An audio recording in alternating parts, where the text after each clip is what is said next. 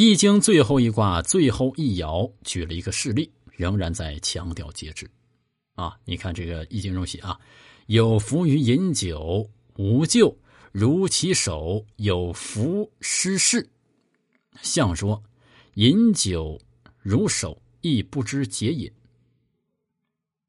解释一下啊，心怀诚信与人一起饮酒本无大问题，但是喝过量了，满头都是臭酒气，即使诚信也失去了正道，这是沉湎于过度。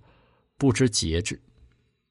据史料记载，纣王喜欢饮酒，曾经让数千大臣与宫女一起的牛饮呐。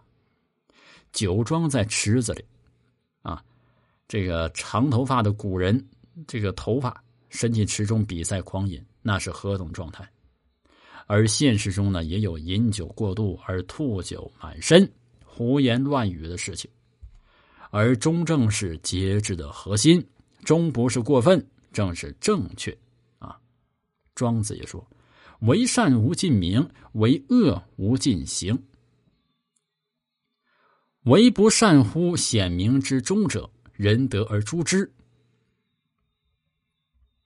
说做这恶事啊，底线不能犯法，在公开场合做坏事会受到大众的制裁，暗地里做坏事会受到良心的责备。